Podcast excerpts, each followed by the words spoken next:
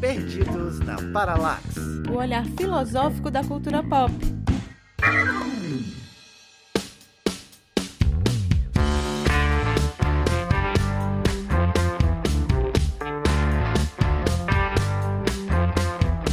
E aí, meu povo, qual a boa? Aqui é Fred Costa e Distopia no Brasil é documentário. Olá, galera. Aqui é a Manu Bezerra, a base do chá de camomila para viver minha própria distopia. Aqui é Daniel Figueiredo e podcast é um sintoma de distopia? Eita!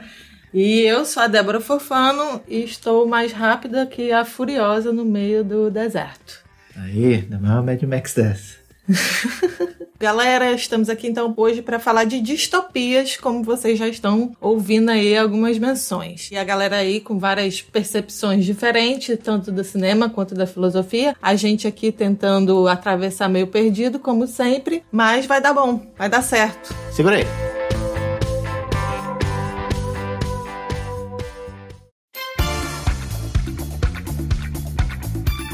E aí, pessoal, no último episódio a gente falou sobre pop art.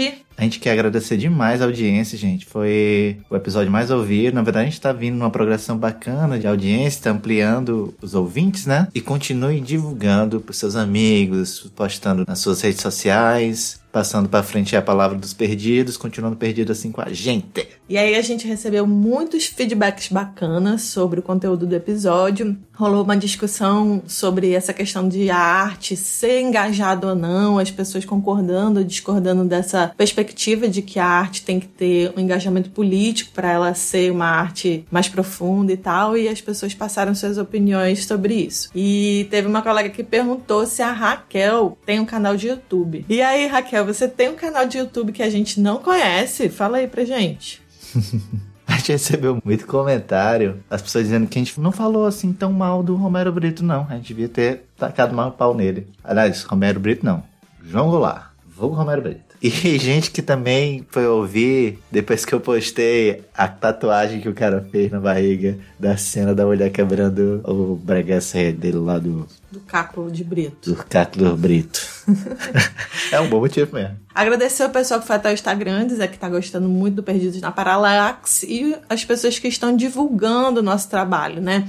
O Igor, do podcast Voz Expressa, as meninas do Elas Pesquisam e todo mundo que tá compartilhando aí nas suas redes sociais. E são podcasts muito bons, hein? Voz Expressa e o Elas Pesquisam. É, no último dia 30, 30 de setembro, né? Foi comemorado o Dia Internacional do Podcast e a gente foi bastante marcado nas redes sociais. Muita gente lembrou da gente, muita gente ouvinte, muita gente de outros podcasts. Então, todo mundo que marcou a gente lembrou da gente, que é o início de um trabalho, mas que a gente tá fazendo com muito carinho e atenção. Forte abraço para todo mundo. Mandar um abraço especial pro pessoal da Podosfera Cearense. É o pessoal que tá aí fazendo podcast há bastante tempo, ou, ou não, né? mas está se unindo aí, todos os podcasts made em Ceará, pra gente crescer junto, fazer acontecer. Acredito eu que vão vir muitos projetos aí que vocês vão ficar sabendo através dos planos desse grupo. E então, por causa desse Dia Internacional do Podcast, levantaram uma hashtag no Twitter muito legal, que é Mulheres no Podcast. E várias pessoas me marcaram. Amei, gente. Muito, muito obrigada por lembrar de mim agora que eu sou podcaster. Olha. Sim, o blog Arribação, do meu querido amigo André Bonfim, ele vai fazer uma matéria com a gente e em breve a gente vai jogar aí nas redes pra vocês. Ele vai querer ouvir da gente sobre essa coisa de tentar aliar filosofia, cultura pop, de uma maneira em que seja acessível pra todo mundo. E aí, mandar mais beijo aqui para algumas pessoas que estão ouvindo e divulgando a gente, que é a Tâmara, minha amiga lá de Manaus, que Olha. se diverte muito escutando a gente. Internacional, gente, agora quase. Manaus é outro país agora? É quase. Não. E a Carol, amiga do Fred, que deu uma informação maravilhosa pra vocês entenderem que é Romero Brito, que ela tem uns band-aids com estampas de Romero Brito. Eu gostei. Não colocaria no meu corpo, mas acho digna. É um cara que vende de tudo mesmo, né? Vamos falar na nossa live? Sábado, dia 10 de outubro, a gente vai fazer uma live no Instagram. O Fred pelo Instagram do Perdidos da Paralax e eu pelo Instagram do Filósofo ponto de interrogação. É, a gente vai falar sobre a ideia do podcast, falar sobre o trabalho que a Débora vem fazendo no Filósofo Ponto de Interrogação. É, eu levo a filosofia das mulheres, né? Pra gente valorizar a postura das mulheres filósofas, compreender melhor como é que é esse movimento. Mas mais do que isso, falar de filosofia de uma maneira divertida, acessível pro grande público, que é isso também que a gente tenta fazer aqui no Perdido na Paralaxe. Então vai ser uma live aí divertida, provavelmente estaremos tomando algumas cervejas ou Sim. vinhos ou não sei o que tiver no sábado. Algum copo. É, e vai dar bom. E aí a gente tá querendo muito, gente, colaboração de vocês para gravar um episódio que vai ser sobre futebol e filosofia. Então, como já tem aí uns convidados homens para serem torcedores do Ceará, então eu queria muito, muito encontrar uma mulher que goste de filosofia e que seja torcedora do Fortaleza para somar no meu time e a gente arangar bem muito com esses macho torcedor raio do Ceará. Coitado. Então entre em contato, meninas, mulheres maravilhosas, torcedoras do Leão.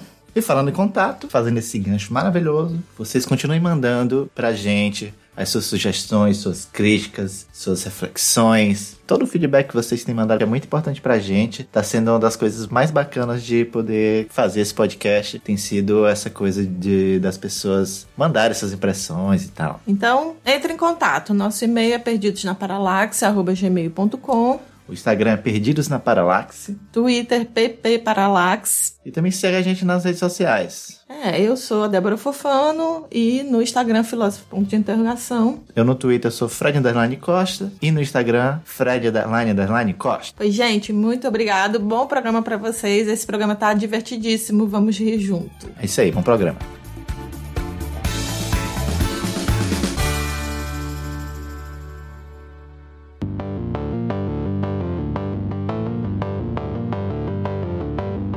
Gente, a primeira questão que nos inquieta é saber o que é distopia. Porque virou uma palavra cult hoje em dia, mas ela tem um significado bem próprio. E a filosofia já falava sobre isso, mas a gente ficou entendendo melhor quando isso veio para a literatura, para o cinema principalmente. Eu acredito que para falar de distopia, a gente tem que primeiro entender o que é a utopia, né? E até mesmo para entender utopia, entender que vem de uma palavra que é topos, quer dizer lugar. E aí, como é que é o babado aí, Manu, que tu tinha já comentado sobre o, o Thomas More? Cara, a gente tá aqui nessa distopia, né? Eu tô feliz por não estar usando máscara, né? Tô aqui gravando sem máscara, porque a gente tá vivendo um mundo distópico, praticamente. Quando eu tava pensando, o que é que eu vou falar com a galera, eu pensei, a gente vive a distopia da época dos nossos avós. Na época deles, eles pensassem um futuro, seria talvez hoje o que vivemos seria uma distopia. Vocês conseguem pensar aí da época deles para hoje toda essa mudança aí que já tá acontecendo, né? Mas, como o se lembrou, né, é importante a gente destacar o que é utopia, né? Pra gente entender da onde surgiu a distopia. A gente tem que atribuir, claro, esse nome ao filósofo né, inglês Thomas More. Não tem como tirar isso dele, porque há uma obra homônima né, desse nome, que é Utopia, e que ele escreve ali em 1516, e a gente tem essa noção de utopia como esse não lugar. Né, como um algo irrealizado, né? E toda vez que fala de utopia, gente, eu me lembro quando eu era assim adolescente e na minha cidade tinha uma boate chamada Utopia. Aí as minhas tias falavam, nós vamos hoje pra Utopia. Aí eu era louca pra ficar, fazer 18 anos, assim, e poder ir pra Utopia junto com elas, né? Só que eu tinha, sei lá, 13 anos, 14 anos, e eu perguntava pra essas mesmas tias, o que é utopia? E elas falavam, é uma parada assim, tipo um sonho. elas sempre falavam, isso ficou em mim. E remete muito a essa questão de um sonho impossível, né? Uma É coisa aquela assim. coisa boa demais pra ser verdade. Exato. É um sonho que só é possível aos 18 Aos anos. é isso? 18 anos. E, gente, quando eu fiz 18 anos, fui na porcaria daquela utopia, lá em Saquarema, quem conhece aí a região dos lagos no Rio de Janeiro vai saber dessa boate. Era uma desgraça. E era, Era uma distopia. era uma né? distopia, na verdade. E na- eu fui num show da banda Eva. Quando não tinha mais a. Como é que era o nome dela? Ivete Sangalo, né? Mas depois não era mais ela, enfim, gente, é isso. Passou. É, lembrando que isso já é uma distopia, tá, Débora? Esse conto que você falou agora aí. É. A gente, para falar de utopia, seria esse não lugar, como a Débora colocou aí, uma realidade ali que não está dada. E aí, é interessante a gente ver que essa utopia, né, que é uma obra do Thomas More, ele pensava uma sociedade perfeita. E aí eu fiquei pensando nesse lance de sociedade perfeita, e ele já vem aí desde Platão, né, Débora? E se a gente pensar, há na República já essa noção, né, de forma utópica, né? Essa cidade ideal que Platão queria pensar. Só a que Calípoli. isso, e só que lá não tinha ainda esse nome utopia, né? Porque realmente ele vem dessa obra que ele nasce, vamos pensar assim, com o Thomas More, né? E além do Platão, vários outros filósofos pensaram é, em sociedades ideais, né? O próprio Agostinho de Hipona, né, Santo Agostinho, famoso Agostinho, ele falava da cidade de Deus, né, como essa cidade perfeita, com uma sociabilidade mediada por Deus e todas as consequências que isso trazia para o homem. E eu gosto muito também de uma outra que não é tão conhecida dentro da filosofia, mas é muito legal, que se chama Cidade do Sol, do Tommaso Uhum. Campanella. Uhum. Eu acho bem legal esses exemplos, porque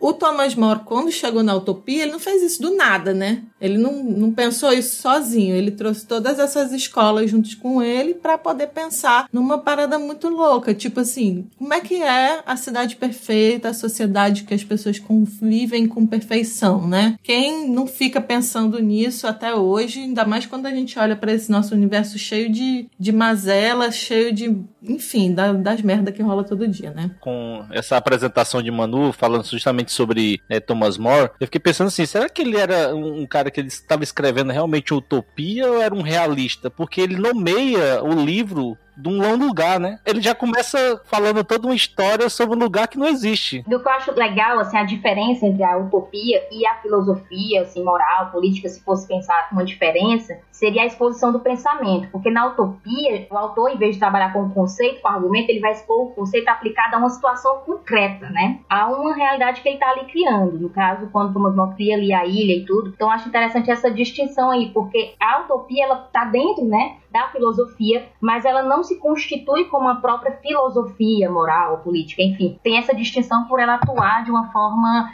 é, de aplicar esses conceitos, né, de forma mais concreta. Que quando a gente pensa assim em utopia, né, nesse lugar perfeito, nesse lugar ideal, for pensar em Platão, na República dele, uma coisa que a gente tem que perguntar é de que forma é esse lugar ideal? Na visão de quem, né? Essa sociedade que ele cria, porque o Platão ele expulsa os poetas, né? E aí você pergunta, qual é o critério da utopia, né? É, dependendo do poeta, o Platão tava certo, né?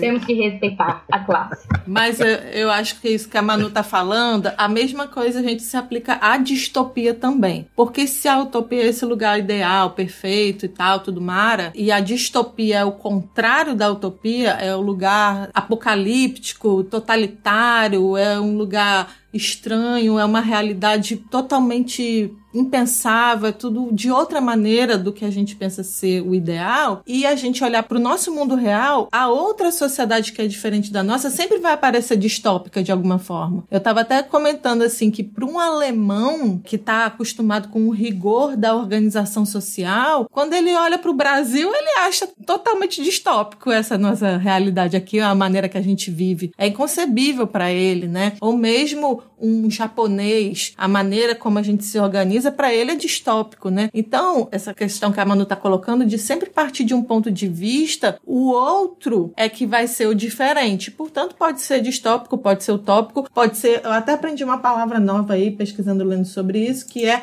cacótopo. É uma realidade totalmente errada, ruim, péssima, tudo errado, né? Onde toda a desgraça acontece, é uma cacatopia. Agora eu fiquei pensando, né? Como é estranho, né? A gente conceber um lugar idealizado, a distopia funcionaria como um antagonista, né? Como aquele lugar que não se realizou ou que se realiza de forma distinta, não idealizada, mas ela, de certa forma, ela chama muito mais atenção do que as obras utópicas, né? As obras Sim. utópicas, elas estão em baixa, né? A distopia, ela chama muito mais atenção do que a utopia, né? Agora, por quê, né? Por que Sim. essa aproximação, esse fascínio pela não realização, né? Isso é, isso é muito louco. Cara, eu acho que quando tu mistura todas as catástrofes naturais, seres estranhos, pragas, né? Zumbis, tecnologia, guerra, rebelião. E depois no final tu coloca um pouco de esperança e amor. Não tem como não viciar, cara. Ô, Manu, tu tá falando da Bíblia? é? É muito viciante, cara. E é. Também temos aí grandes utopias ali dentro da Bíblia, né? Porque tu falou pragas, morte, não sei o que, no final tem amor, eu pensei, pronto, ela tá citando a Bíblia aqui pra Porque é isso que eu não gosto tanto das distopias. No final, você tem que entender que a distopia ela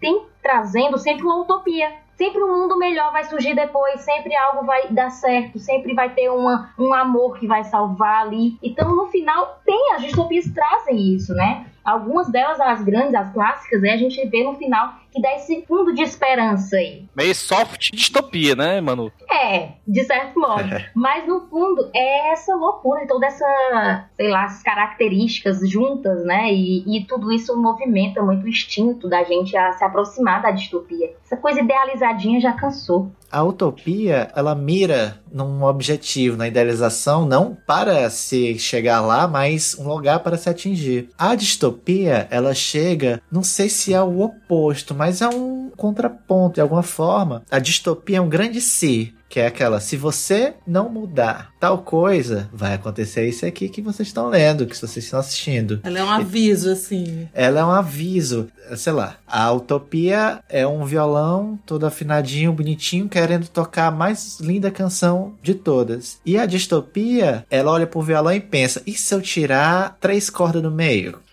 é. E eu acho que tem muito isso da distopia fascinar mesmo, na medida que ela é algo que é possível também. Porque quando a gente vê os filmes, principalmente filmes distópicos, a gente fica olhando impactado de como aquilo pode ser real em algum sentido da nossa vida. Que a sociedade pode caminhar para uma merda daquela que está sendo mostrada para um filme e ser normalizada, porque é isso que acontece, né? Quando a gente vive esse estado de exceção, por exemplo, uhum. que já vivemos, ou hoje em dia normalizar morrer 130 mil pessoas, né? Se nós olhássemos para o dia de hoje, no passado, a gente ia achar tudo que nós estamos vivendo aqui muito distópico. Mas se realizou. E quando a gente vê determinados filmes, né? E aí a gente já pode começar a citar mil exemplos aqui, dos mais clássicos a outros mais recentes, tipo Equilibrium, Fuga do século 23 e outros filmes bem loucos, é tudo muito possível se a gente continuar caminhando assim, né?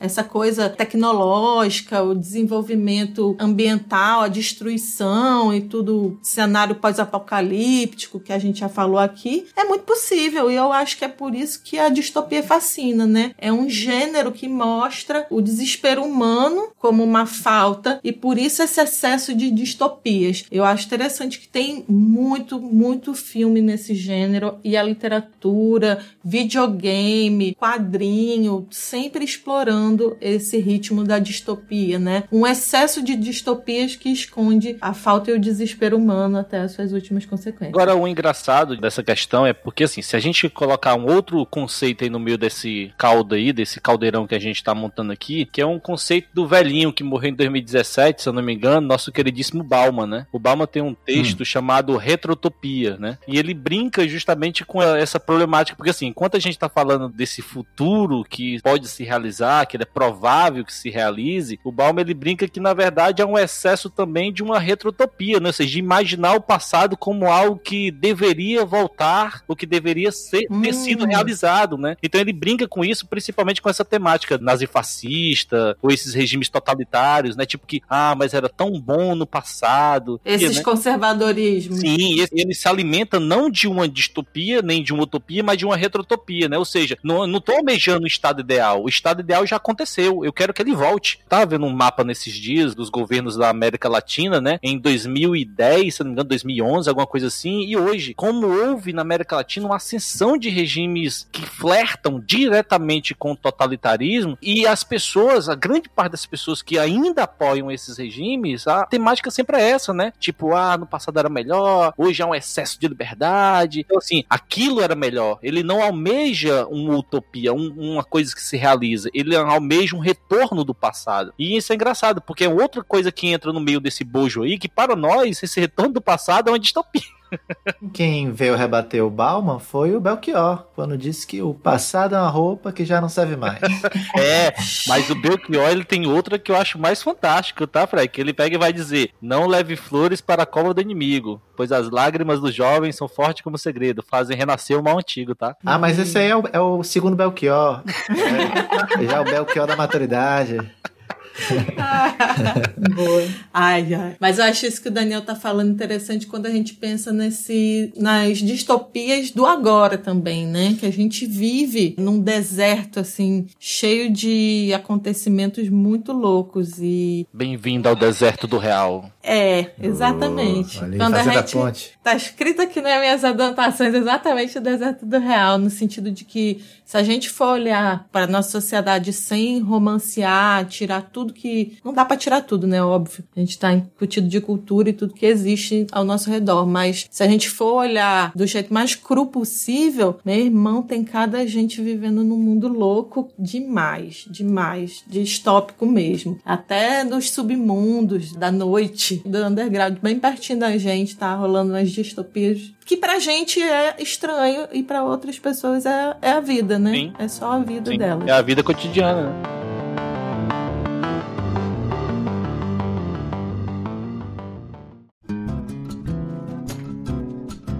Só do termo mesmo da distopia, né? De quando ele apareceu, que tem uma data, né? Tem um local. Foi no parlamento, né? No parlamento inglês, onde o John Stuart Mill estava lá tentando fazer uma crítica, né? Da sua própria sociedade e tal. Em 1868, então esse termo distopia, ele veio de uma frase, né? Do John Stuart Mill aí que ele coloca que o que é demasiadamente bom para ser tentado é utópico e o demasiado mal é distópico. Né? Então ele estava avaliando a sociedade inglesa justamente para ter esse olhar, né, de pensar desde Thomas More o que é que mudou? Cadê esse lugar da utopia que o Thomas More coloca, né? Onde é que a gente vai chegar caminhando dessa forma? Depois do John Stuart Mill, né, é que esse termo se popularizou e ficou muito forte no século XX, né? Foi marcado por essa contínua e acelerada mudança tecnológica, das novas descobertas, enfim, um período muito conturbado que vivenciou as duas grandes guerras, regimes ditatoriais, enfim. Então é um cenário bem propício para estimular a produção, né,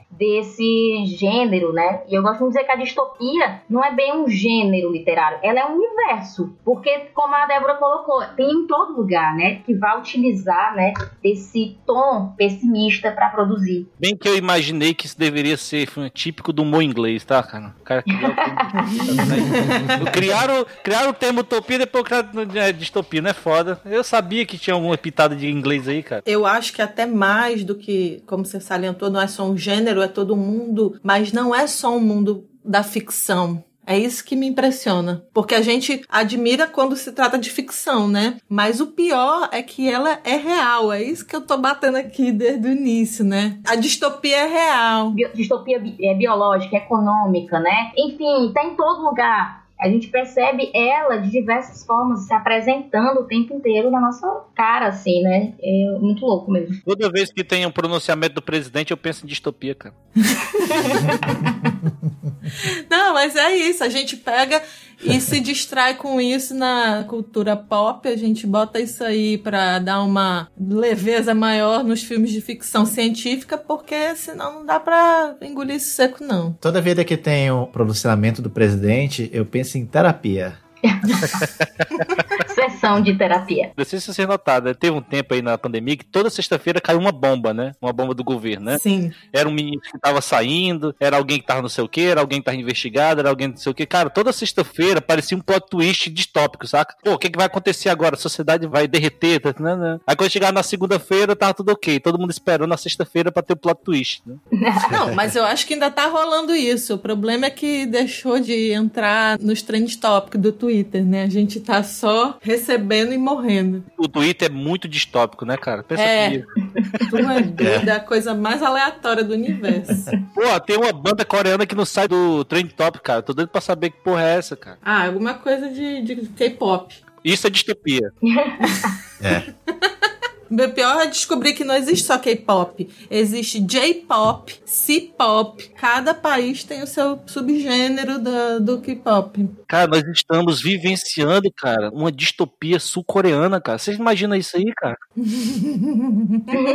Os escritores das obras distópicas, eles são profetas. O cara escreveu uma coisa em 1932 e hoje sei o que está acontecendo, sabe? Você escrever obras assim que década de 30, 40, 50 e a gente vivenciar tal qual, talvez também nem tanto, né? Mas enfim, é muito real. E aí, duas obras, três, né? Que são os grandes clássicos, assim, dessas obras da distopia, seria, né? O 1984, do Orwell, né? O Admirável Mundo Novo, que é do Huxley, né? E o Fahrenheit 451. Então, cara, vocês digam aí se já leram, se já viram os filmes, né? Porque tem filme dos três e tem várias edições, né? São várias diferentes filmagens, refilmagens que fizeram. Acho que em 1934 tem dois, se eu não me engano. Falam muito que o Admirável Mundo Novo, ele é o mais profético. Questão do controle biológico. Sim, eles tomam a pílula, o Soma, que é para as pessoas serem sempre felizes. Essa pílula, pra, pra todo mundo ter um problema, toma uma pílulazinha, dá uma relaxada, que é o Dramin. Dramin. quer uma, Ai, quer uma tá cachaçinha. Não, mas sabia, Fred, o que mais se associa a esse soma é o consumo hoje. É ele que a gente usa para essa obtenção da felicidade e da, desse bem-estar falseado, né, dessa vida. O que é interessante desses textos, principalmente o 1984 e o Admirável Mundo Novo, é porque de formas diferentes eles abordam essa temática da distopia, principalmente a distopia social. As duas obras, de abordagens distintas, elas conversam muito com o nosso presente, né? Porque está falando sobre controle da informação, está falando sobre o controle de nossas ações, está falando sobre o recurso de diminuição da língua, da linguagem, entendeu? Ou seja, você, o meme, o que é o meme, né? O meme é a diminuição da linguagem. Nós discutimos política por memes. Então, só para ter ideia de como há uma diminuição, justamente isso. A cognição, ela vem sendo reduzida a discutir se a Terra é redonda ou plana. Então, assim, esses dois textos, eles, de certa forma, eles nos falam muito sobre o que nós estamos vivenciando. Então, assim, quando o Manu apresenta e fala sobre esses textos que são clássicos, da, da, distópicos, é importantíssimo porque, como Débora vem apontando desde o início, eles são assustadoramente muito reais. Está muito próximo, justamente, daquilo que nós imaginamos a realidade concreta. Então, assim, eu fico sempre tenso, assim, quando eu entro em contato novamente com esses textos. Né, eu acho que são textos bem perturbadores eu lembro muito, eu estava até me perguntando, será que Kafka tinha uma literatura distópica, né? Daniel, eu acho que sim, que o processo mesmo é um, um livro que fala sobre essa angústia de estar tá numa sociedade tão é, burocratizada, tão mediatizada por processos que a gente se sente controlado por isso, né? E é angustiante, é terrível você ficar embanadado e não poder fazer as coisas como acontece com o desenrolar da história, né? É, isso que vocês estão falando é a principal característica da distopia, né? Ela trata diretamente com os medos que aquela sociedade está tendo. Por exemplo, em 1984 é uma crítica clara ao stalinismo, assim como no é... Admirava muito. Não, do, dos bichos. Revolução dos bichos. Eu ia falar a fuga das galinhas, né? Mas tudo bem. que é o clássico. Então, dialogando diretamente com seus medos, você vai ver que a questão ali de 1984, de Admirar Muito Novo, de We, que é uma obra, que nós, né? Acho que em, português a tradução é nós. Russa, né? É, que é ali soviética, né? Uhum. E aí a, a, grande questão deles são sobre regimes totalitários, são sobre controle populacional através da mídia, da massa, o controle da notícia, o controle da história. Eles controlam o passado, cara. Sim. Mas é o revisionismo histórico, né? Eu reli ano passado, 1984. E eu li e ficava desesperado, porque não tem nada que não apareça lá que eu não fique. Olhando pro mundo hoje e falando, gente, tá escrito assim. Tá escrito assim. Aqui. É isso. Leia o Twitter, tá aí.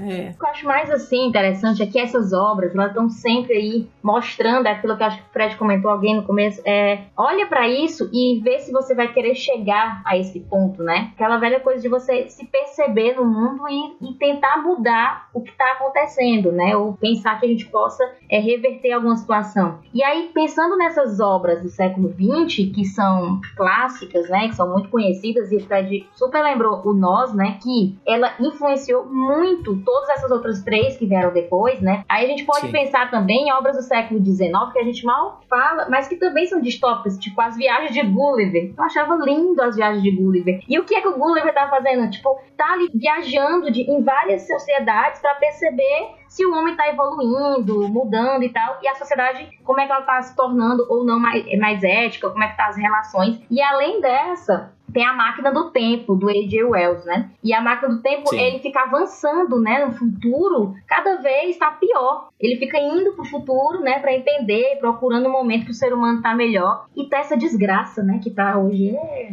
Enfim, é, são obras que realmente tentam, né, encontrar essa saída, alguma coisa, mas que realmente só vai piorando. Acho sempre legal que exatamente questiona esse padrão de evolução, né? Sim. Não tem essa evolução, é a desconstrução dessa evoluir para o melhor que a utopia construiu na nossa cabeça ao longo do tempo, né? Mas sabe o que eu fico pensando, Débora? Do Ângelos Novos. Do Cli, do Paul Klee, né? Que é levado justamente em Beijme lá nas teses sobre o conceito de história, né? Que assim, o anjo ele caminha, né? E o vento que leva o, o anjo é o progresso, né? Uhum. As asas dele não conseguem bater porque é um vento que empurra, né? Que impele que ele volte e esse vento é o progresso, né? Então, assim, é uma leitura de que não há uma perspectiva das melhores, né? O futuro ele, ele sempre vem carregado de que de, de, depois da, da Revolução Industrial, é, depois de pensar o futuro melhor que se imaginava no início do século XX, hoje não, tá, não tem mais como pensar o futuro de forma a não imaginar justamente o que vem acontecendo hoje, né? É porque a gente é muito assustado pelas tecnologias. Eu acho que são hoje as distopias que mais impressionam a gente e que o cinema se valeu muito dele, né? Essas distopias tecnológicas, elas são muito impactantes. Eu gosto muito da série Black Mirror, exatamente porque brinca muito com isso, né? Como a gente está imerso em tecnologias e às vezes nem se percebe com esse fato, né? Isso, isso porque justamente é uma aflição do nosso tempo. Nosso maior medo agora são as questões do clima, tem, tem, claro, uma pandemia, e agora quem te viu que pode acontecer uma, pode acontecer várias, né? Como, por exemplo, em Conto de Aya, né? Sim, sim. Que é da Etwood, né? Essa é assustadora, eu não quero falar sobre ela, não. eu só consegui assistir a primeira temporada. Eu fiquei pensando, Fred, tu falando justamente que é uma coisa também dessa geração, né? A gente tá falando dessa geração que a gente não, se, não tá nela, né? Engraçado, né? Como se a gente fosse muito velho. É. Mas essa, essa geração que ela gosta, ela adora, né? Ela é ficcionada pelas distopias. Aí eu fico pensando justamente, mas por quê, né? Aí fala, não, é porque essa falta de, sei lá, ela, ele tá perdido, né? Perdido em quê, né? Perdido na paralaxe, talvez. Mas a grande questão, uma coisa que eu fico pensando é o seguinte, quando eu olho, tipo assim, nós estamos no isolamento nós estamos vivendo uma distopia. Ainda não é a hardcore, né? Nós estamos numa soft. Aí eu penso o seguinte, quando imagina a gente isolamento, a gente que se, se botando pra lá e pra cá, tentando dar aula. Eu, eu também acho muito distópico dando aula pra uma tela, porque não tem ninguém, o pessoal não aparece, né? Aí tem o Naruto, né? Como diz a Débora, tem o Naruto, tem o. tipo assim, cara, que coisa mais distópica do que isso? Mas tudo bem. Aí vai lá, nós estamos nisso tudo, aí em isolamento, aí tem um monte de jovem do Neblon fazendo pré-carnaval. Aí eu fico imaginando, tu acha que essa galera não merece mesmo uma distopia, velho? Eu acho que merece, cara.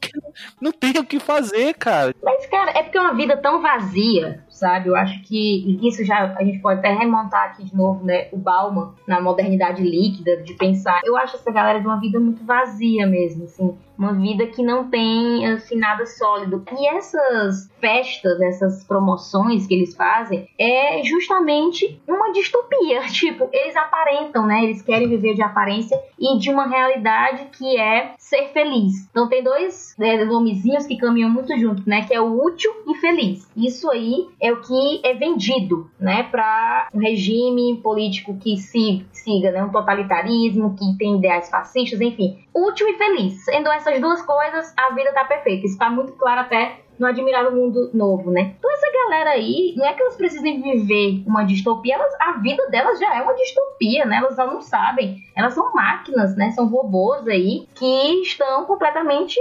alienados, né? Aí eu acho que tá precisando levar uma topada, né, para tentar acordar e ou então que apareça alguém para salvá-los, né? Mas que eles já estão vivendo assim de uma forma completamente absurda, porque é aquela coisa que a Débora colocou do Black Mirror, é viver uma aparência, né? Você vende uma imagem o tempo inteiro. Então essas próprias festas é a promoção de eu tô bem, eu tô feliz, quando em casa eu tô mal. É, é muito louco essa, uhum. essa relação, assim.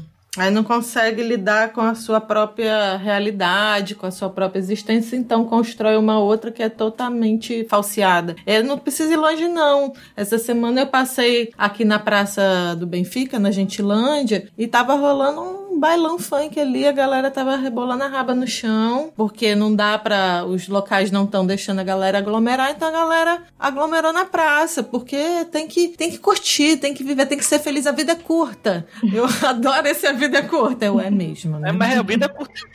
Principalmente com vírus por aí, tá? A vida é muito Pois é. Mas, gente, essa realidade de hoje nem o, o George Orwell esperava, viu? Eu também acho que não. Eu fico pensando o seguinte, cara. Eu acho que um roteirista, o Brasil é um bom local para fazer um romance distópico, cara. Não tem como. Vocês lembram da época que em House of Cards, quando tava no ápice, eles fizeram uma propaganda direcionada pro Brasil dizendo: olha, a gente não consegue concorrer com vocês. eu me lembro dessa, eu me lembro dessa parada aí. Pior.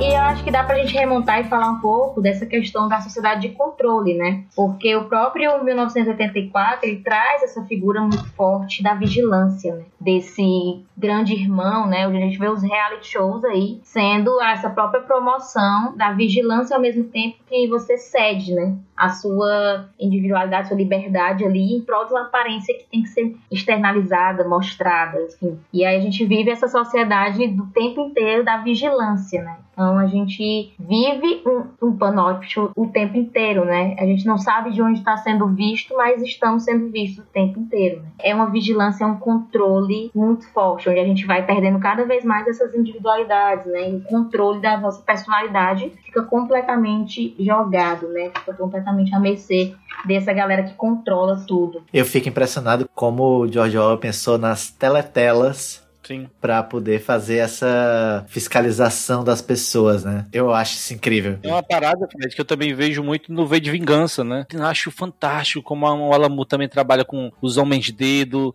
o nariz a boca, tipo, as instituições são os órgãos, né, de investigação, né, tipo os homens dedos, o nariz, o olho, o grande olho. Isso é uma, uma, alegoria fantástica, justamente de como isso acontece no plano da vida cotidiana, né. E nem vamos muito longe, né. A gente culpa muito o Estado, né, tipo assim, o Estado, o sistema está no, está fazendo isso conosco, mas hum. hoje é muito mais fácil isso, né, porque nós doamos a nossa privacidade, né. Os algoritmos são o, o novo grande irmão, né. Eles hackeiam permeiam tudo, né? Eles fazem com que a gente veja o mundo da forma como a gente quer ver. Quer distopia maior do que essa, né? A utopia se realiza Sim. a cada passagem de dedo no touchscreen, justamente do celular. Tudo tópico, é tudo ideal, mas ao mesmo tempo, por trás dessa interface, né, no que tá lá, justamente é o distópico, né? O controle, é o dizendo o que, que eu devo ver. Isso é muito louco. E o mais incrível é que a gente trabalha em prol da manutenção desse controle, né? Sim. Eu fico pensando no Fahrenheit 451, que é uma obra que vai falar muito dessa ideia de que os livros são proibidos, né? As opiniões opiniões próprias também, o pensamento crítico é suprimido e a gente vê isso o tempo inteiro. A gente está vivendo nessa realidade onde a gente vê esses ataques às obras né, literárias, ataques a você não poder incentivar reflexão nos alunos, nas pessoas, porque a gente tem que estar o tempo inteiro é, apagado. Agora, voltando lá em Platão, quando ele expulsa os poetas, próprio Admirável Mundo Novo, o Huxley vai falar que o diretor lá do Centro de Fecundação, né, ele quando vai apresentar lá e tudo, ele, ele exclui os filósofos, viu? Ele coloca lá que os filósofos eles, eles não devem fazer parte porque a espinha dorsal da sociedade seria os marceneiros, os, as pessoas mais que trabalham né, e fazem aquele trabalho de sustentação para manter uma estabilidade, né? E a palavra estabilidade é o que é mais coerente com esse mundo totalitário, né? Eles buscam essa, essa estabilidade para garantir uma segurança ao passo que nos priva, né, de liberdade, de tirar, né, de nós. Eu vou te falar, eu acho que eles estão certos, viu, mano? eu ia dizer que dependendo do filósofo também tem que ver se estava errado não. Ei, mano, desculpa, mas eu fiquei pensando, sabe o quê? No Wittgenstein, quando vai pra Rússia. aí ele chega lá quer ser revolucionário, aí pergunta o que, é que ele faz e diz que era professor, e você vai ser professor aqui também, aí ele volta. a gente não serve pra muita coisa, não. Cara, mas é muito louco esse ataque, né, que tem a reflexão, aquele que se posiciona, né, é muito forte para manter todo o status quo, né, funcionando tudo como deve ser, é, vamos expurgar, né, essa classe eu devia eliminar os filósofos, né? Nós quatro estaremos explodidos aqui, seremos os primeiros. Eu faria a mesma coisa, vou logo dizendo. Ó, se tiver paredão, vou logo dizendo que eu coloco os filósofos na frente, vou logo dizendo. A A gente falou de três das grandes obras da distopia clássica, né? Tem duas distopias que vieram depois dessa leva que eu acho muito legal, que é O Senhor das Moscas hum. e Laranja Mecânica, que é hum, incrível, né? E as duas se tratam de jovens, violência, controle. O Senhor das Moscas vocês conhecem, né? Que é aquela que são as crianças que, que caem de avião numa ilha, e aí tem todo aquele processo de saber quem é o líder e quais são as regras, eles tentando estipular que tipo de, de sociedade eles vão construir ali, né? Uhum. E Laranja Mecânica é aquela dos jovens fazendo violência por violência, e é aquela cena do, do loiro do olho aberto. Eu me sinto aquilo ali quando eu tô assistindo TV, cara. e essa ideia que é da criminalização, né? Que sempre envolve esse outro, como a gente tava falando aí do filósofo, esse que tá questionando esse sistema, ele ser criminalizado, ele ser colocado como aquele que vai destruir, né? Algo que tem que ser sustentado para que continue sendo distópico, porque senão, se você começa a questionar muito aquela realidade, você tá dissolvendo aquilo tudo, né? Eu acho que é, é, muito legal esses filmes exatamente por isso. Jovem sempre é perigoso nesses roteiros, Sim. né? Ele é o, é o, violento, é o que traz a violência e essa criminalização justamente da juventude, né? E algum, principalmente alguns roteiros, né, que se colocam, que o jovem traz o cerne da revolução, né? O jovem sim, sim. ele deveria, né? Deveria trazer em si o ele anárquico, né? Hoje não, a gente tem jovem ultradireito, né, conservador, né? Tipo, isso, isso é distopia. Imagina, jovem, ele combina com o quê? Com anarquia, sim. com potência, com luxúria, com os pecados capitais. Não, hoje o jovem ele é. Eu decidi dizer não, eu decidi esperar.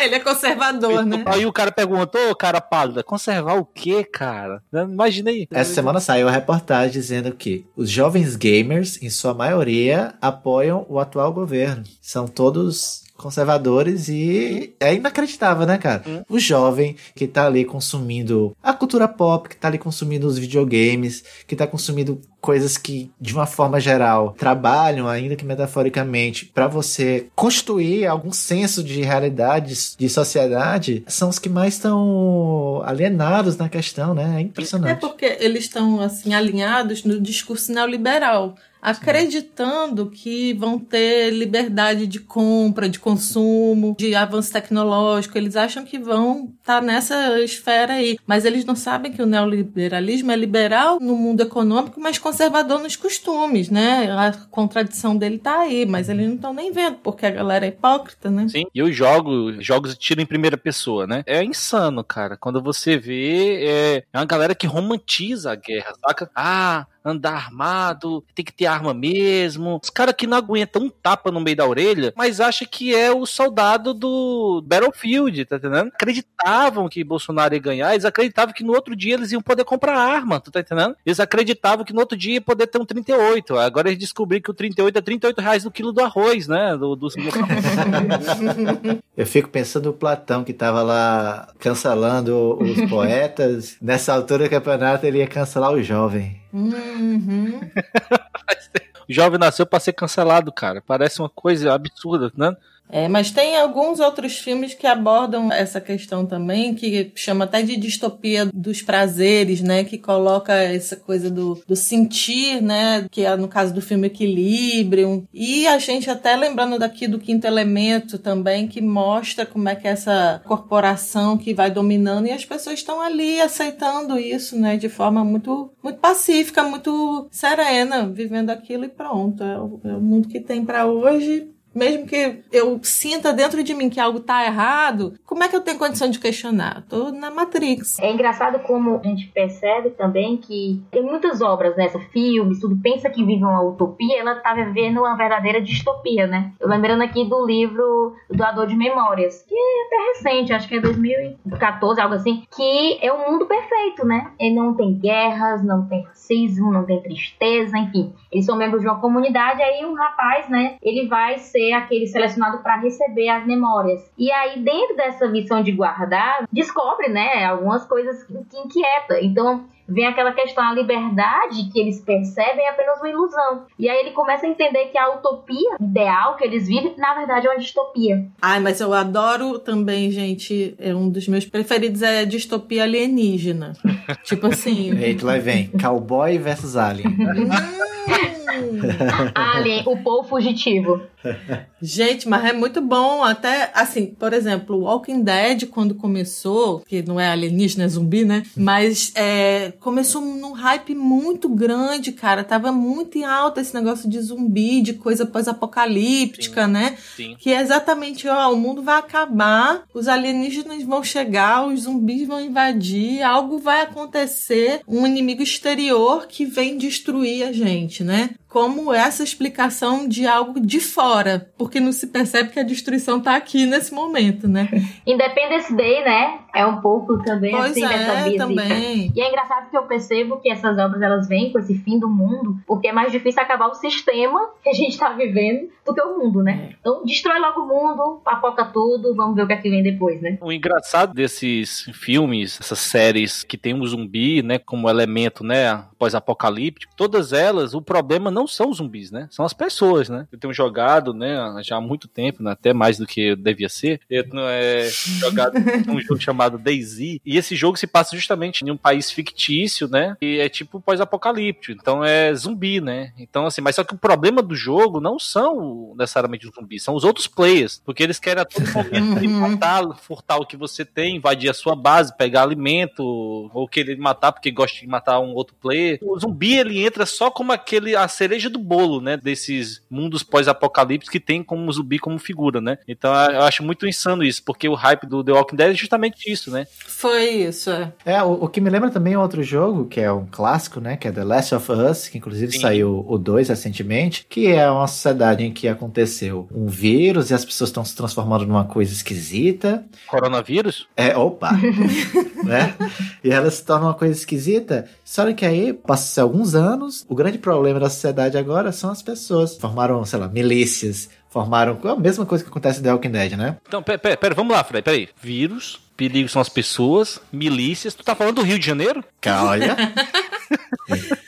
Pior, pior. Ai, gente, mas eu adoro um filme que também tem essa mesma temática, o filme anos, acho que é 90, que é o Vingador do Futuro. Ah, Cara, e a gente tá falando do que é bom. Agora eu sou saudosista. você falou de Arnold Schwarzenegger, pronto, nós elevamos o nível. Falei, falei. E fora o Exterminador do Futuro também, mas eu ainda prefiro Vingador do Futuro. Vingador do Futuro é, é, gente, é uma história fantástica, exatamente nesse mesmo sentido, de ter um mundo organizado, corporativizado, e o cara descobriu que não é bem assim. Então ele precisa reorganizar toda essa confusão. Sim. Deixa eu fazer uma pergunta aqui pra vocês. Existe alguma distopia em que vocês morariam? No, no do Huawei, no do Huawei, do Wally, do, do da Disney, é da, Eu tava Disney, pensando, é da Pixar, é da É, Pixar, né? tirando o fato de que o planeta tá todo cheio de lixo, mas você tá lá no espaço, sentado na cadeira, engordando, de frente pra uma tela, que se bem que a gente faz isso já, e o planeta realmente tá um lixo, a única diferença é que realmente a gente não foi pro espaço, né? Não, mas lá eu acho fantástico que eles não andam mais. É. Eles flutuam numas cadeirinhas, todo mundo obeso, assim. Mas se eu pudesse, eu era assim. Eu sei disso, por isso que eu tô falando. Mas você, agora você me pegou. Acho que eu moraria nesse mundo também. É um mundo muito chamativo, né? Já pensou comer, comer, comer e não se importar mais com nada? Caralho, Se nada der certo, a gente já sabe. isso é um sonho. É um É esse o interessante. caminho. Olha como a gente tá. Esse é o cenário de sonho pra gente. Não, não, não. Eu quero é Mad Max. Furiosa, bem Eu furiosa. quero é correr no deserto. Eu quero furiosa, eu quero destruição, eu quero sangue, eu quero comer poeira. Isso não aguenta um rally dos sertões, aí quer ir pra, pra Austrália. é foda.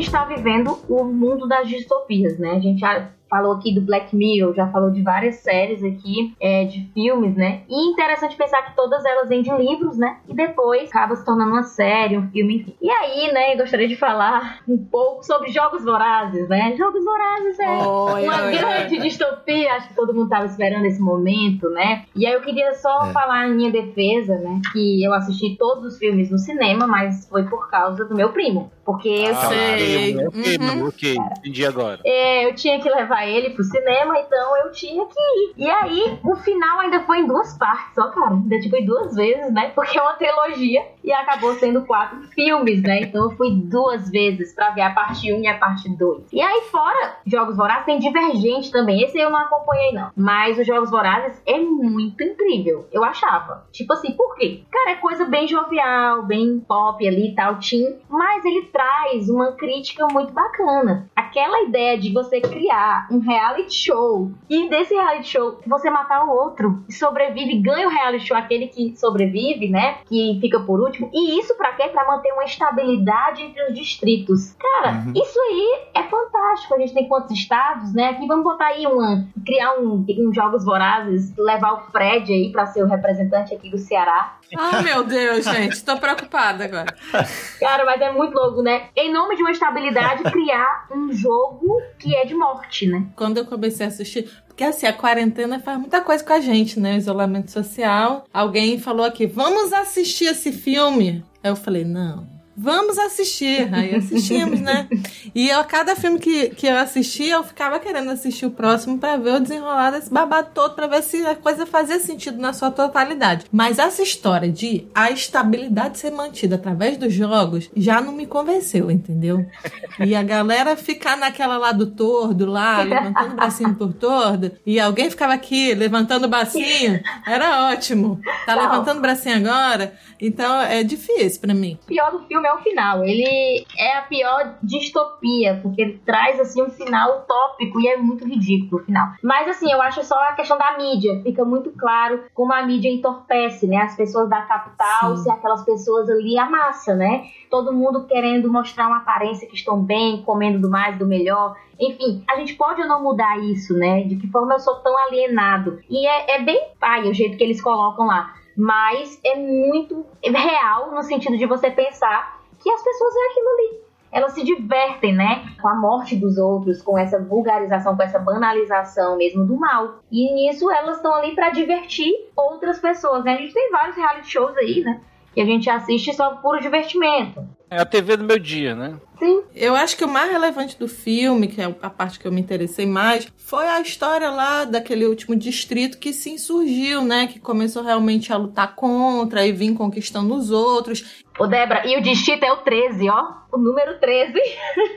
um número bem, bem normal aqui para nós do Brasil. Esses esquedopatas. Mas eles eram bem marxistas, gente. Eles eram bem organizados, bem na, na ditadura do proletariado ali, coisa bem orgânica, né? Cada um cumprindo sua função e tal. Eu achei legal aquele discurso. Só que depois que o cara morreu na vida real, como é que era o nome do ator? Philip Seymour Hoffman. É. Isso, gente. Ele era o melhor personagem e ele morreu durante as gravações, né? Sim. E aí eu acho que colocaram esse suporte em cima da daquela velha lá do cabelo branco branco. Que horror, esqueci o nome da personagem, esqueci o nome da. Julianne Moore. A Julianne Moore. É. Entendeu? E ficou interessante. Ela não abriu, não. Só que, né, no final a gente viu o que aconteceu. É, no final a gente. Aquele final é. É, é triste. Trágico. É a própria decepção. Mas eu acho que é um filme que é um termômetro muito legal pra gente saber o que o jovem o jovem tá curtindo, tá pensando, o que que o jovem tá acompanhando, né, Sim. de nível de complexidade, o que que ele tá vendo ali,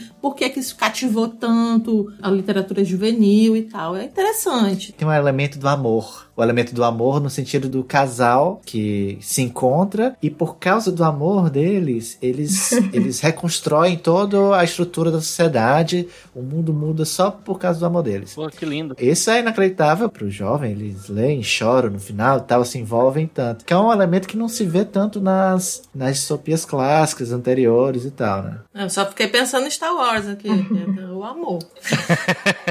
Mas em relação a, a distopias assim mais recentes, eu pensei no seguinte, né? Eu pensei, você imagina pessoas assim bizarras. É, não, não, isso aqui é a Fazenda, tô brincando. E eu tô pensando, tem uma série muito boa que tem uma, uma pegada distópica que eu acho maravilhoso, tem Netflix, que é Love, Death Robots. Ah, é perfeito. É maravilhoso, cara. Maravilhoso. Tipo, assim, tem, uma, tem uns futuros distópicos, assim, uma, e uma discussão com uma pegada bem irônica, tem a tragédia, tem tudo, cara. Então, assim, é uma série muito boa, pode acompanhar, que eu acho fantástico, assim, porque é dessa pegada também, essa nova forma, essa maneira também de pensar essas narrativas distópicas dentro dessa pegada. Eu não tô fazendo a minha indicação, não, a minha indicação é depois, tá? Eu só tô falando.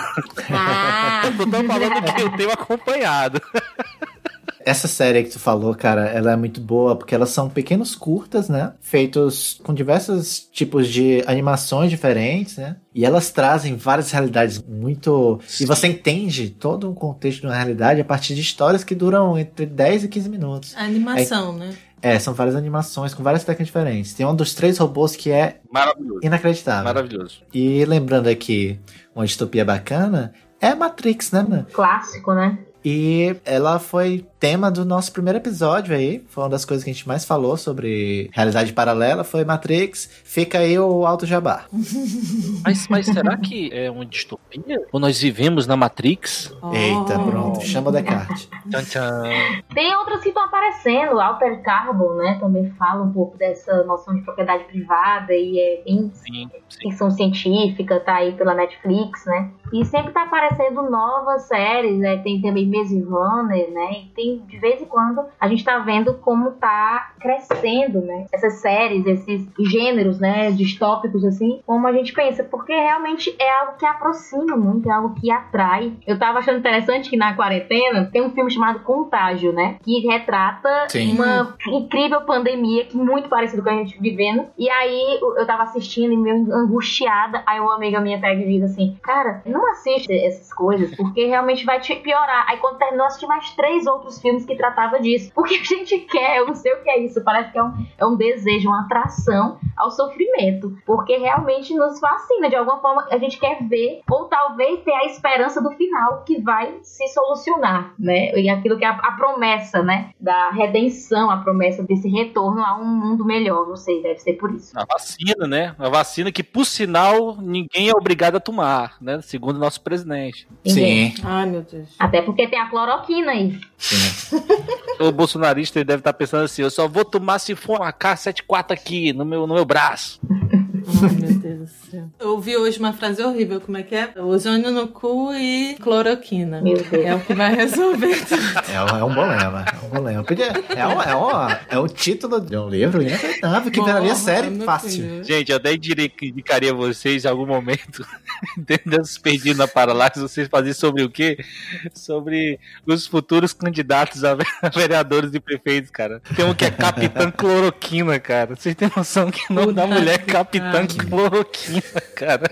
Que maravilha. Se isso não é distopia, eu não sei o que é mais não, cara.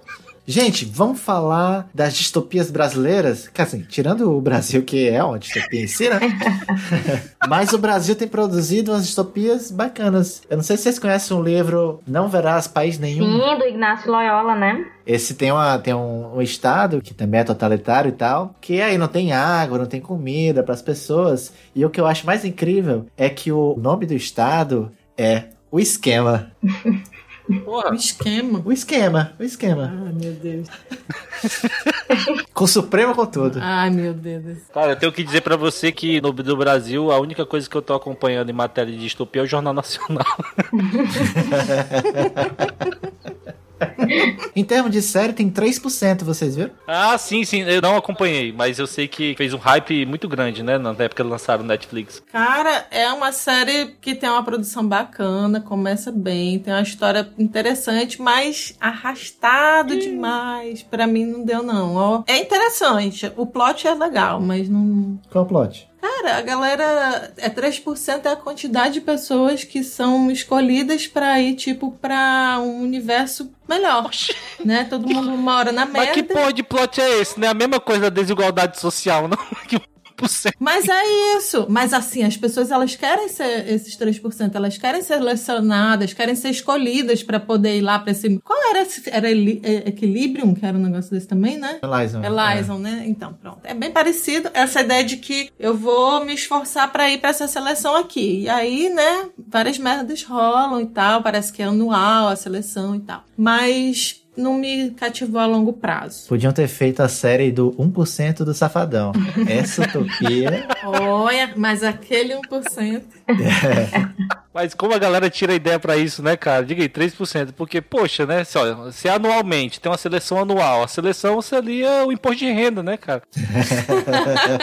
tá acima da média, tá nos 1%, pronto, acabou, cara. E eu deixando o melhor final, que é um dos filmes mais premiados da história do cinema brasileiro, que é Bacurau. Ah, pera aí, você aí sim aumentou o nível. Ali é uma distopia que a gente quer ver, né? Que a gente está torcendo para que tudo aconteça daquele jeito. Bacurau, a melhor coisa foi a experiência de assistir ele, né? No Dragão do Mar, ali, naquela coisa lotada. Oh, Enfim, demais. realmente, a cada momento, a cada tiro que matava o colonizador, a gente tava ali gritando, né?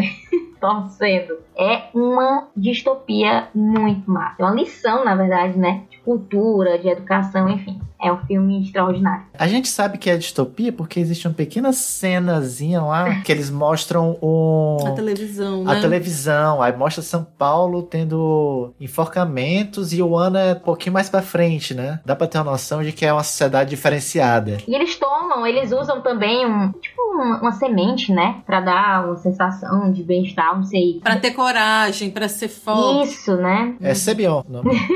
Não. Biotônico Vontora. Mas eu adoro, eu adoro principalmente aquele casal. É, não, pra mim o melhor de Bacurau é Lunga, cara. Deixa eu falar. Ah. E ali é a perfeição, cara. Mas é que eu, só- eu adoro aquele casal que vive nu lá no meio do mato, na, na casinha ali, na tranquilidade. Completamente no estado de natureza, né? Cara, eles são o melhor casal, ó. Cara, é um filme em que tudo é simbólico. É. Não tem um ponto dado sem nó. Tem sempre alguma coisa que você consegue fazer a interpretação do, do hoje. E olha que é um filme que, se eu não me engano, foi, começou a ser escrito há muito tempo atrás e, e só agora foi gravado, né? É inacreditável, gente. É muito satisfatório, na verdade. O grande lance do Bacurau é que a gente sai no estado de... Uma ok, lavada. a gente foi vingado e de repente era isso que a gente tinha que fazer mesmo. Pra quem não entendeu a referência que a Manu fez aí do Dragão do Mar, eu também assisti lá. É um cinema bem legal aqui em Fortaleza, um dos poucos cinemas que não são em shopping, né? E a galera vai, é um cinema bem acessível e geralmente as sessões ficam bem cheias. Eu tive a experiência de assistir Bacurau no Dragão do Mar, a sala lotada, lotada, e a galera vibrava com o filme, era uma coisa cartática, assim, que todo mundo curtindo, gritando e batendo palma. A galera ficava em pé dentro do cinema. Eu fiquei assim maravilhada. Muito, muito legal. Isso é lindo, né, cara? Isso é uma coisa que só a experiência assistir filme no cinema traz, né, cara? É. Não tem igual. é. Saudade de cinema.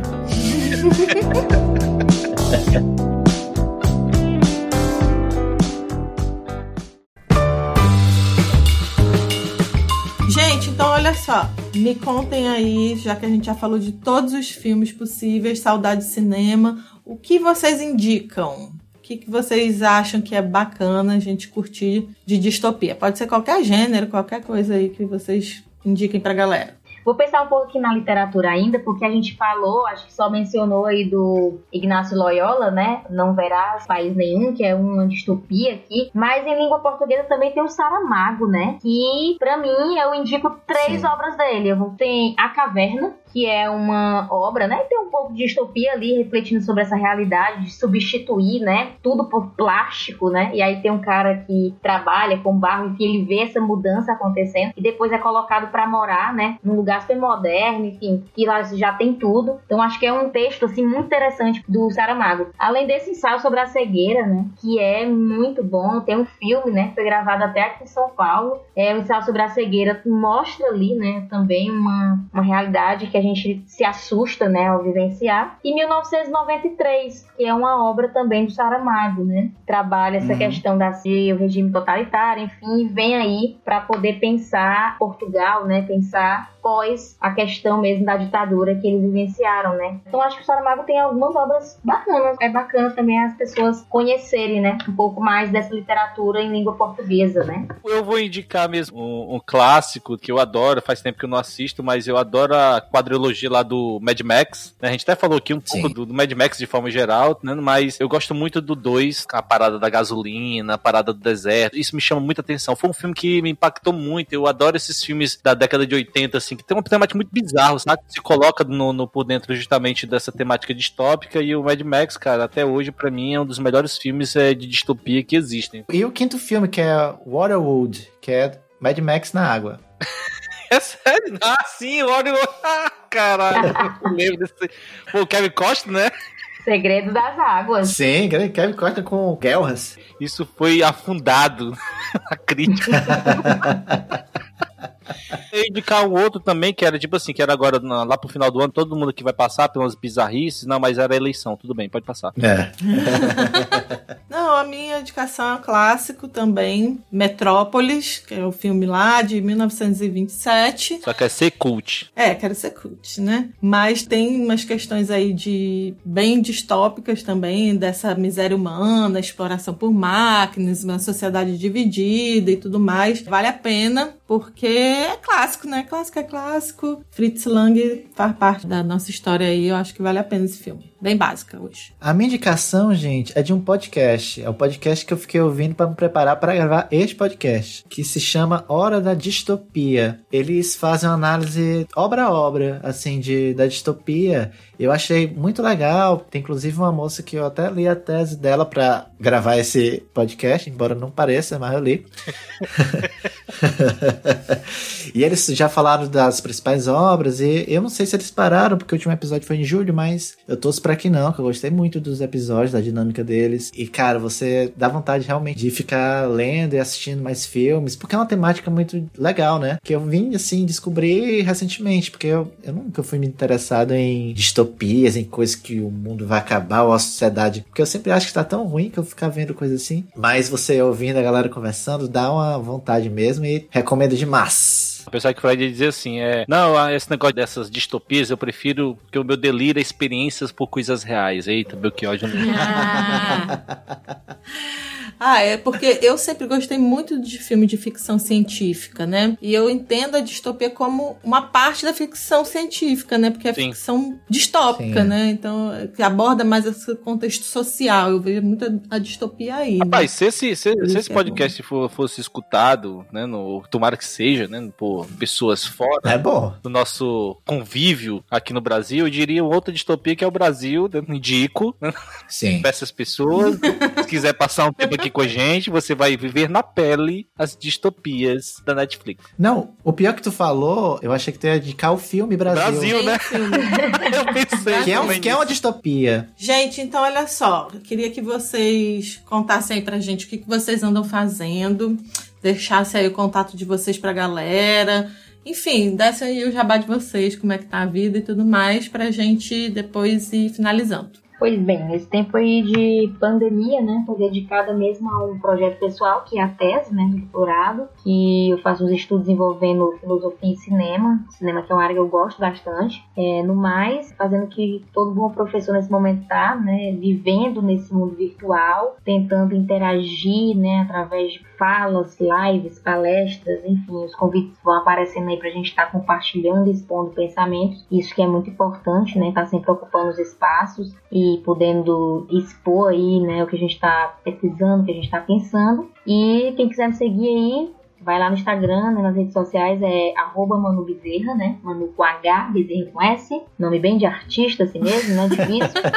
em todo caso, que a gente possa aí continuar nessa luta que é a vida, né? E cheguem junto aí para compartilhar ideias. Ah, eu, não, eu tenho, cara, eu tenho dado aula nesse, nesse semestre remoto aqui na UFPB, então não deixe de ser uma coisa distópica.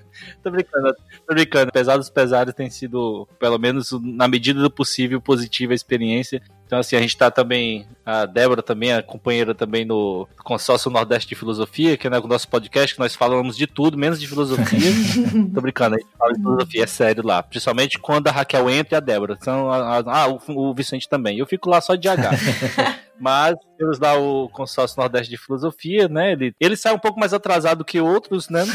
Mas ele vem, volta, mas sempre tá acontecendo, ele sempre tá por aí, né? principalmente nesse período. E tentando, né? Tentando sobreviver a isso tudo, né? Porque só a gente rindo um pouco para ver se supera essa tragédia que a gente tá vivendo. Pois, gente, muito, muito obrigado por vocês terem estado aqui com a gente nessa hora aí de gravação. Foi muito bom, passou rápido, foi super divertido, eu adorei. Obrigadão que a gente possa continuar perdidos nessa distopia, né? É que é o que tá rolando aqui nesse momento. É, e se você que tá ouvindo acha que a gente tá vivendo ou vai viver uma distopia pós-apocalíptica, sabe que ela é consequência direta de suas atitudes e do seu voto. É isso, gente. Beijo, bye bye, tchau, tchau, tchau, tchau. Tchau, tchau, tchau, tchau.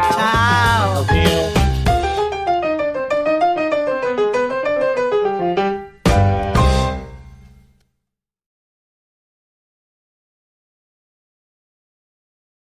Aproveitando a deixa do Saramago do Ensaio sobre a Cegueira, vocês lembram de um filme? Era um filme assim, mais ou menos, sabe? Que eu não consigo lembrar o nome dele nem achar ele por aí. Que é aquele filme que as pessoas vão perdendo sentidos em ondas. Assim, primeiro perdem o olfato, aí depois perdem o tato. Não, não conheço. Vocês lembram desse filme? Não, não conheço. Não. Não, então corta.